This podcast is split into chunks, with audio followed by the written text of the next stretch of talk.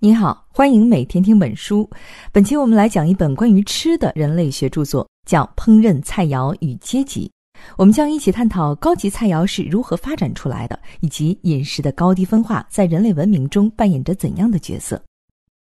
我们生活在一个饮食文化极其精细讲究的国度，即使普通老百姓的日常饮食也是有大大小小各种门道。对于吃呢，我们中国人是很自豪的。横向来看，我们有八大菜系。纵向来看，我们既有宫廷菜肴，又有农家美食，我们早已对这种精致的文化习以为常。可是啊，在撒哈拉大沙漠中部以南的非洲，也就是俗称的黑非洲地区，直到工业食品流行以前，人们一直是把高粱、小米和番薯作为主食的。他们一年到头呢，也没有什么好吃的。而且，不仅是劳动人民，统治阶级也是这么吃的。他们既不像我们中餐有这么多的调料和烹饪方式，也不像西餐有一整套的用餐方式，比如一顿饭从开胃菜开始到甜点结束。黑非洲的这种饮食文化，你一定不太能理解，会觉得他们的生活也太悲惨了。而且我们在北京、上海这种国际大都市，也几乎没有见过什么非洲菜馆，这是不是挺奇怪的呢？在如此漫长的历史中，他们为什么没有研究出几道好菜呢？对于这个问题，《烹饪菜肴与阶级》这本书的作者杰克·古迪也觉得很奇怪，所以他提出了一个问题：为什么非洲没有像亚洲和欧洲那样出现复杂而高级的饮食呢？这个问题看似无足轻重，但是它与政治、宗教、社会结构、民族习俗等一整套人类文化密切相关。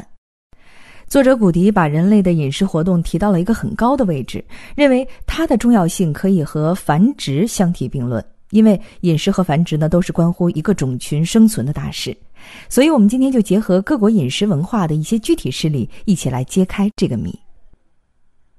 这本书的作者是英国著名社会人类学家、历史学家杰克·古迪，因为他对人类学做出了巨大贡献，还被英国女王封为爵士。古迪生于一九一九年，二战爆发之后，他曾赴非洲参战，在那里接触到了许多来自不同民族的人。战争结束之后，他开始从事考古学和人类学研究，多次回到非洲进行田野调查。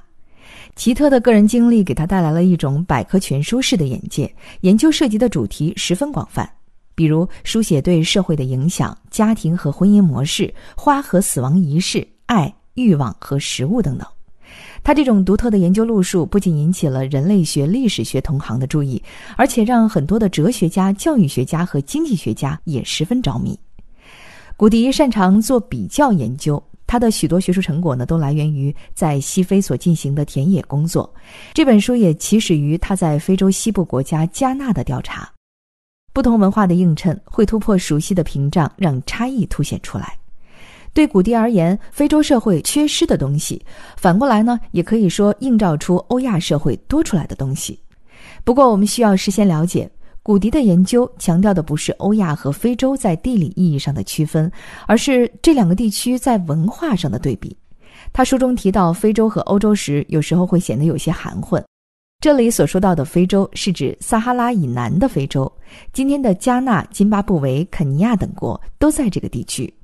而北非主要是阿拉伯文化的影响区，就另当别论了。他所提到的主要欧亚社会，指的是出现在欧亚大陆的一些重要的文明，比如中国、印度、中东、西欧先后出现的各个大国。问题在于，与这些文明相比，同样历史悠久的黑非洲却没有出现高低分化的饮食，这背后究竟有什么深刻的原因呢？在此啊，我们先得后退一步，来重新审视吃这件事儿。借用一个文学理论的术语来说，我们需要将问题陌生化，意思是说，我们往往因为对一件事情习以为常，就视而不见。这个时候呢，我们就需要换个思路，让它重新变得陌生起来。在将吃这件事儿陌生化的过程中，有一些重点问题是我们需要思考的，比如吃什么、怎么吃、谁负责做饭、与谁一起吃、什么时间吃。使用什么餐具，遵循什么就餐礼仪等等，这些饮食习惯中的基本行为，其实呢都折射着特定的文化背景和社会经济条件。接下来，我们将沿用古迪的比较方法，分三部分来解读所谓的高级饮食的产生以及它在一个社会中扮演的角色。高级并不完全等于好吃，很多时候它彰显的是一种差异性，体现在食材、做法、用餐礼仪、观念等很多方面。在第一部分，我们来关注吃什么和怎么吃的问题。差异性的饮食往往意味着多样化的食材和做法。我们要讨论的就是这种多样化从何而来。第二部分，我们关注谁主持烹饪的问题，也就是谁来负责做。这是从劳动分工的角度来探讨高级菜肴诞生的条件。第三部分再来看谁来吃、遵循什么礼仪的问题，讲的是食物制作完成之后人们如何消费它。可以想象，在一个饮食分层的社会，食物的消费过程也是分层的。首先，我们进入第一个部分，关于吃什么和怎么吃，或者更准确来说，应该是怎么做。高级饮食来自普通饮食的升级，这与食物来源与烹饪方法的多样性有关。那么，非洲大部分地区有没有多样的饮食呢？答案是并没有。大体来讲，非洲许多地区的日常膳食就是一道菜，菜式和程序都没有什么花样。古迪主要研究了西非国家加纳的两个地区，一个叫洛达基，是部落社会；另一个叫贡甲，是中央集权的社会。他们每天吃的那道菜，简单来说就是菜叶子和谷物放在一起煮一煮，每天呢都吃的差不多。在食物分配方面，大人比孩子多，男人比女人多，酋长比平民多，但他们的饮食只有量的不同，没有质的分别。国王和酋长拥有奴隶，可以种植更大的农场，摆出更大的餐桌，但是呢，吃的也和所有人一样，就是那盘菜分量大一点罢了。跟黑非洲的这一道菜相比，世界其他地方呢却出现了非常复杂的菜肴，目的就是为了给不同的阶层分配不同的食物。早在公元前四千年的埃及就已经出现了菜肴的分化，农民阶级吃枣、蔬菜，偶尔吃一点鱼肉，但是统治阶级的食物要精细得多，光面包、蛋糕就分十几二十种。在距今约三千多年前的古埃及第二世王朝，有一本字典。详细收录了各种食物的名称，比如面包有几十种，每个条目都用特定的词汇来说明它是油酥点心类、面包类还是蛋糕类。他还列出了二十三种饮品，其中呢啤酒是第一位。还有，即便是一头牛，他们也会分出二十九个部位，堪比潮汕人吃牛肉火锅时的精细了。而在古希腊和罗马，上层阶级时常举办大型宴会，制作食物的方法呢更是离奇。比如把猪肉做成鱼和鸟的样子等等，目的呢显然也不是为了吃，而是为了花式炫富。除此之外，中东地区的饮食也有相应的分化，和许多其他地方一样，富人有肉吃。不仅如此，他们还能用香料来把肉做得更好吃。此外，有钱人能够吃到小麦面粉做的精致面包，甚至还可以用山上运来的冰块来做冰镇饮料。宫廷里呢，更是汇聚了来自不同地区的地方菜。在公元十世纪，统治着阿拉伯半岛及两河流域的阿拔斯王朝出现了许多烹饪书。这些书的作者不是厨师，而是一些宫廷贵族。书中记载的也不是日常菜肴，而是贵族烹饪法。贵族烹饪呢，常有炫耀的意思，以当地的菜肴为基础，用料不怕昂贵，同时呢，大胆吸纳外来元素。烹饪书的出现是个特别有意思的事情，可以想象。不光食物是用来炫耀的，食谱中的用词也是用来炫耀的。为了对应各种奇奇怪怪的做法，人们还造出了许多花里胡哨的动词和形容词。只有上层阶级会用这些词，普通人呢连字都还不识。这种食谱与其说是实用指南，不如说是某种秘传之计。它需要识字会书写，所以只能在有钱有闲的阶层流传，扩大了少数人的选择，但是也进一步加深了阶级的鸿沟。经过几个世纪的发展，阿拉伯菜肴受到了来自埃及、拜占庭等很多地区的影响，并且常常使用来自中国、印度、东非的贵重香料，成了一种世界主义的菜肴。此外，贵族的烹饪法呢极其复杂，一道菜经常需要进行好几轮的操作，又是烧烤，又是水煮，又是煎炸，用到的食材和调料也很多。上层阶级不屑于简单的食物，因为那些都是给平民百姓吃的。在复杂的烹饪技法这一点上，中国呢似乎更特别一点。从宋朝以后，直到明清，中国连百姓吃的东西都不那么简单了。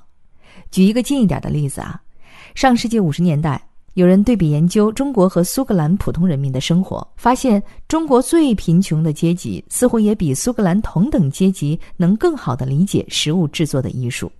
苏格兰劳工的早餐是粥和牛奶，午餐呢是面包和啤酒，晚餐又是粥和牛奶。他们从来没有享用过复杂的菜肴，甚至没有达到中国同等阶级的中等水平。众所周知，中国菜是人类饮食的一个高峰。古迪也在这本书中说，中国菜肴可以说是所有菜肴中最复杂的一种，值得专门分析。中国菜有菜系之说，无论是分四大还是八大，总之呢，地区分化是一个显著的特点。北宋时期，市民生活繁荣，餐饮业发达。在首都开封，餐馆能够提供各式各样的地区菜肴，既能满足平民，也能迎合上流人士的需要。大家都知道《清明上河图》，这是一幅反映宋朝人生活的长卷，而这个画卷里所呈现的经营餐饮业的店铺就有四五十家之多。都城的这些地方风味餐馆似乎构成了各类菜系的基础。较高级的菜肴被划分为菜系，这些菜系不只具有富人的特色，还通过餐馆进入大众的生活圈。平民如此，宫廷菜肴当然更加精致。宫廷本身是一个极其复杂的组织，为了给宫廷人员准备日常用品和祭祀用品，需要耗费巨大的人力财力。比如在明朝，御膳房人员最多的时候有六千人，少的时候呢也有三千人。就阶级和菜肴而论，在等级制中的位置越高，社会联系就越广泛，视野也越开阔。所以，宫廷高级菜肴常常吸纳来自较低等级以及外国的烹饪元素，高低菜肴之间呢又互相影响，中国菜也就变得越来越复杂了。有学者总结中国菜肴精致化、高级化的过程，提到了几个决定性条件，这些条件其实对于上面讲到的阿拉伯菜肴也同样适用。首先肯定是农业和商业的发展，比如新农作物品种引进、耕作技术提高等等。第二点是国家强盛，在宋朝，菜肴的发展是国家时运带来的，是大都城的产物。复杂的菜式肯定不是从单一地区发展起来的，它需要外来的原料以及各式各样的食谱，只有大都城能够综合这些因素。最后一点呢，跟人有关。菜肴的发展需要一伙善于评论和喜爱冒险的食客，不仅包括宫廷贵族，而且包括范围更广的精英人士，主要是官员和商人。而且这帮人要对吃这件事儿抱有热情，就像一位评论家说的：“穷人吃是为了活着，富人活着是为了吃。”我们再回过头来看非洲。他们安于采集、狩猎和简单的耕种，政治力量、经济基础、书写能力等等条件也都不充分，因此呢，没有产生多样化的饮食，高级菜肴也就无从谈起了。中国菜和阿拉伯菜都是高级烹饪的典型代表，但是饮食分化有时也不完全体现在丰富的食材和复杂的烹饪技术上，有时它跟烹饪者的社会职能和地位有关。接下来第二部分，我们就来讲一讲谁主持烹饪的问题。食物生产是一个社会最基本的劳动，谁来从事这项劳动，不仅关乎饮食，还关乎整个社会结构。因此，我们从劳动分工的角度来看饮食分化发生的条件。这里将谈到两种分工：性别分工和阶级分工，它们都对饮食分化产生了深刻的影响。一个社会最基本的分工应该是性别上的分工，因此我们先来讲一讲性和饮食究竟为什么总是联系在一起，婚姻又对饮食分化起着什么样的作用？第一，这两种活动都需要以男性和女性的二元关系为基础进行劳动分工，一种呢是从生理上，一种是从社会功能上，这两种分工在人类社会中都是相当普遍的，饮食和性。这两种行为呢，一般都在家庭领域中发生，范围很小，参与的人就是同一个家庭中的人，因此两种行为形成了十分密切的关系。在一夫一妻制的社会中，或许还不明显，因为无论怎么分工都是相同的两个人；但是在一夫多妻制的非洲社会就不一样了，与丈夫一起睡觉的那位妻子，通常也是做饭的那位。一个家庭里，烹饪和性绑定在一起。在妻子之间轮换进行，而经期妇女被排除在这两个时间表之外。女性的烹饪角色和性角色是否分离，直接决定了该社会饮食的发展方向，也就是会不会出现高低饮食的分化。在非洲大部分地区，即便是国王的宫廷里，厨房人员也通常是由妻子们组成。日常的食谱和工序呢，几乎没有任何变动，因为这类女性不是以家庭仆人的身份，而是以妻子的身份进行烹饪的。在部落社会，酋长负责为商人和其他旅行者提供食宿和保护，所以呢，客人越多，就需要越多的妻子来给访客做饭。有时候这个工作会非常的繁重，只好把被俘虏的女性也娶为妻子来帮忙干活。女性的性角色和烹饪角色很少分离，在历史上大部分社会中，承担着生育任务的女性时间精力都有限，很难把做饭这件事儿给搞专业了。但烹饪的发展是需要专业的餐饮人员的。与非洲不同的是，欧洲和地中海地区的宫廷里从很早开始就雇佣男性厨师。他们会借用女性日常烹饪的食谱，并且将它们转变成宫廷的高级菜肴。作为专业厨师，他们还研究出了许多的技术操作和专业器具，比如火炉、研磨器、酒精发酵和储存方法、榨汁机等等。这些呢，都是以女性的烹饪角色和性角色分离为前提的。没有发生这种分离的非洲社会，也就没有诞生高级的饮食。第二，婚姻和饮食都是边界的象征。一个社群可以和什么样的人通婚？他们以什么为食？在很多文化中，这两种行为都不是随意进行的，而是有着或明或暗的界限的。非洲呢也是如此。不过，用古迪的话说，他们的婚姻可以跨越内部边界，而极少跨越外部边界。也就是说，他们更强调部落和民族的差异，而忽略阶级的差异。非洲社会实行一夫多妻制。妻子们出身各不相同，婚姻呢不限于特定阶层，没有什么门当户对的讲究，因此文化上存在的差异往往在家庭中消除了。这样的家庭中，妻子们交换食谱，共同工作，孩子由不同出身的母亲所养育，不同礼仪也进行了融合。这种情况呢，显然与欧亚社会不同。欧亚社会族群更倾向于所谓的门当户对的婚姻。这种婚姻会拉大社会阶层之间的差异，这种分层差异性正是等级制的关键，在饮食上也是如此。更加复杂的分工不止于性别分工，还有阶级分工，它是分层饮食的核心。这个阶级不仅仅是一个经济上的概念，往往还附加政治、宗教等多重意义。比如在印度。种姓制度以统治阶层为中心，划分出了许多以职业为基础的内部通婚的群体。它与印度的社会体制、宇宙观、宗教和人际关系息息相关。那么，烹饪活动又是怎样与种姓制度相结合的呢？种姓制度有一个重要的概念是捷径。在古印度，人们认为思想的捷径取决于食物的捷径，你吃什么就会变成什么样。而食物的洁净程度与制作者的等级地位是相对应的。吃涉及接触，而接触呢是危险的。我们刚才说了，婚姻和饮食都是边界的象征，而接触呢可能打破边界，因此必须要严格控制它。种姓体系一部分是按照一个人所允许吃的食物的类型来界定的。公元前一千五百年到公元前七百年的吠陀时期，已经有了以种姓为基础的食物分化。四种主要种姓分别都有适合自己的饮品，主食呢也不一样。比如体力劳动者吃麦麸，奴仆和厨子吃差等的稻谷，而国王吃的稻谷是精细挑选的。不同种姓的成员禁止一起进餐，就像禁止他们通婚一样。他们认为与较低种姓的人接触会造成食物污染。由于食物是否被污染取决于做菜人的等级地位，因此。在高级的宴会或者宗教仪式上，是不允许低级种姓的人来制作食物的。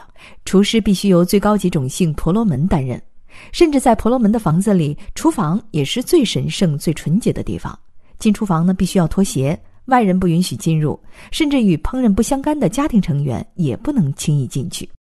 一餐完毕，处理剩饭时，印度人认为吃剩的食物是受过污染的，但最开始吃的人的级别越高，食物污染就越小。可以继续吃的人也就越多，家中给神供奉的祭品就可以看作是神吃剩的食物，对人类来说仍然是洁净的。同样的，古鲁也就是印度教中地位崇高的上师，他们吃剩的东西，其他人还可以吃掉。由此可见啊，食物污染是一个普遍的观念，但它也不是一条单一的死板律令。结合具体情况，它还有许多细则融入到人们的日常生活中。饮食的分化与整个社会的宗教观念和组织结构紧紧结合在了一起，共同强化着等级制。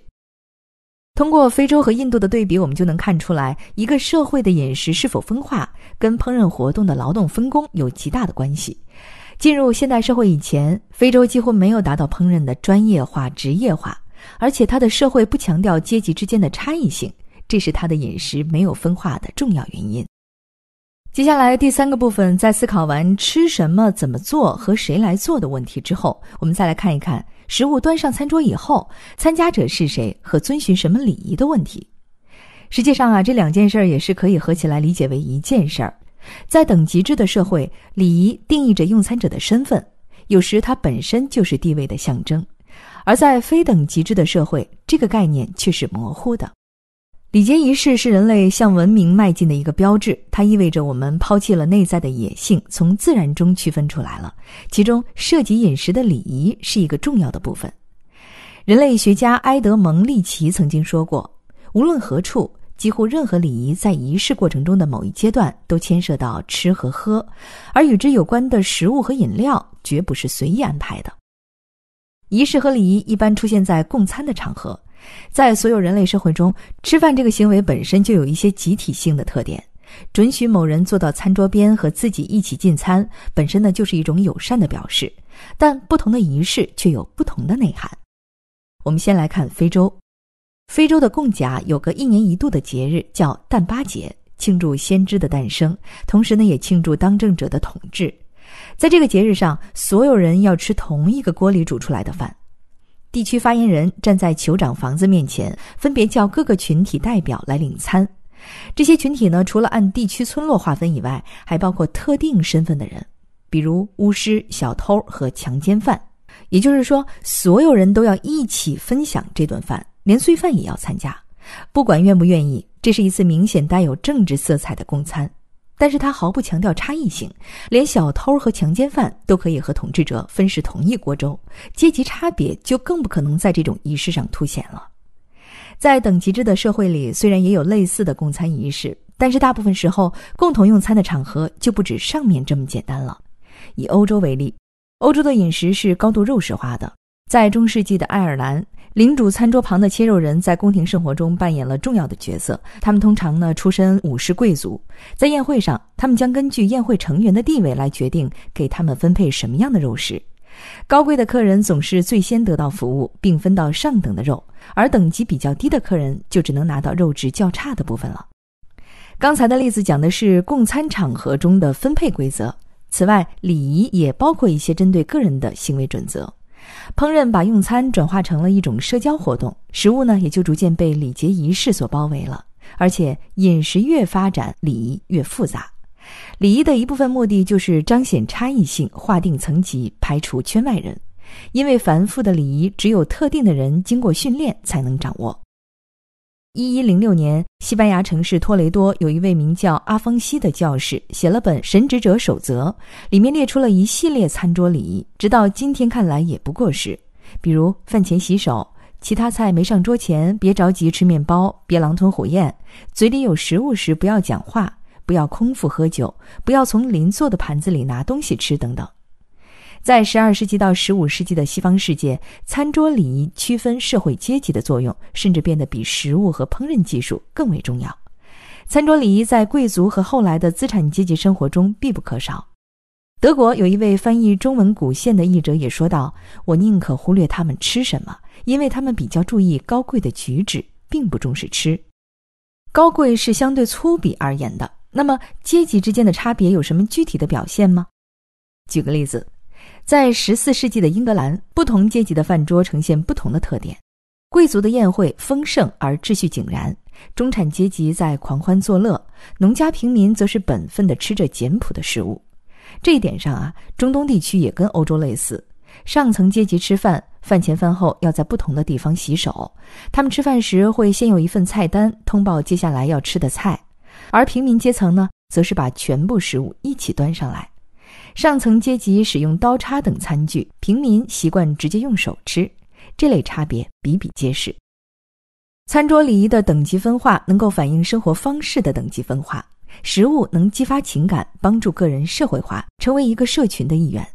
因此，吃一半的肉能不能放回碗里，能不能用袖子擦鼻子，这些礼仪问题并不是肤浅的表层问题。当一种行为方式成为某一个群体的特定习惯后，他们会把它看成一种理所当然的东西，并对低一级的行为方式产生深刻的、由衷的排斥。贵族之所以是贵族，不光是能吃得好，还必须要吃得优雅。他们把培养品味和趣味作为他们在教育、政治权利和经济方面优势的证明，同时呢，这也是他们人生准则和身份认同的一部分。复杂的饮食总是和复杂的文化结合在一起。刚才我们讲到的所有这些与用餐者身份、地位、教育相关的礼仪，在非洲社会几乎是看不到的。美国学者在《舌尖上的历史》一书中提到，非洲某些狩猎部落遵循着一种严格的平等主义。无论谁猎杀的食物都必须共享，不能私自取用。大家甚至想方设法避免占用好的东西，免得遭人妒忌。好猎人应该是谦虚而低调，绝不能以任何方式显得出众。可想而知，在这种没有等级分化、不重视甚至尽力避免差异的社会，饮食必然也是相对单一的。在这本书的最后，作者古迪引用了著名人类学家西敏斯的话。一种食物的意义边界可能远远扩展出它产生或被利用的情境，意思是说，一种食物不光是为我们提供能量，它背后往往还有更深的内涵。关于饮食这件事儿，还有很多有意思的书可以让我们更加深入的去思考。比如，西敏斯曾经写过一本《甜与权力》，探讨糖产业与资本主义经济的关系。马文·哈里斯写了一本《好吃》，解释了我们吃什么与不吃什么的原因。美食作家科尔兰斯基有一本《盐》，告诉我们关于氯化钠的文化史。如果你有兴趣的话，都可以去读读看。好，到这里，本期的内容就基本讲完了。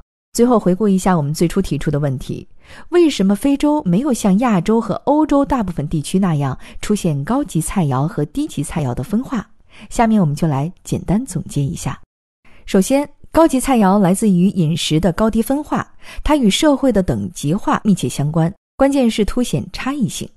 饮食的高低分化体现在食材、做法、用餐礼仪、观念等各个方面。其次，在吃什么和怎么吃的问题上，高级饮食来自普通饮食的升级，这与食物来源和烹饪法的多样性有关；而食物的多样性又与一个社会的政治经济发展条件有关。在农业和商业发达、国力强盛、书写能力较强、有精英阶层的地区，饮食也随之分化。非洲社会不具备这些条件。第三，谁主持烹饪对烹饪的发展有巨大的影响。非洲的烹饪活动大多是由家庭中的女性来完成，女性烹饪角色与性别角色没有发生分离，因此烹饪很难走向职业化和专业化。此外，没有阶级分工也是非洲缺乏饮食分化的一个原因。最后，关于谁来吃、遵循什么礼仪的问题，在等级制的社会，礼仪定义着用餐者的身份，有时它本身就是地位的象征；而在非等级制的社会，这个概念却是模糊的。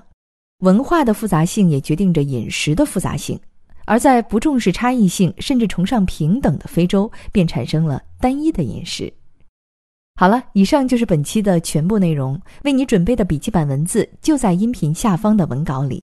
恭喜你又听完了一本书。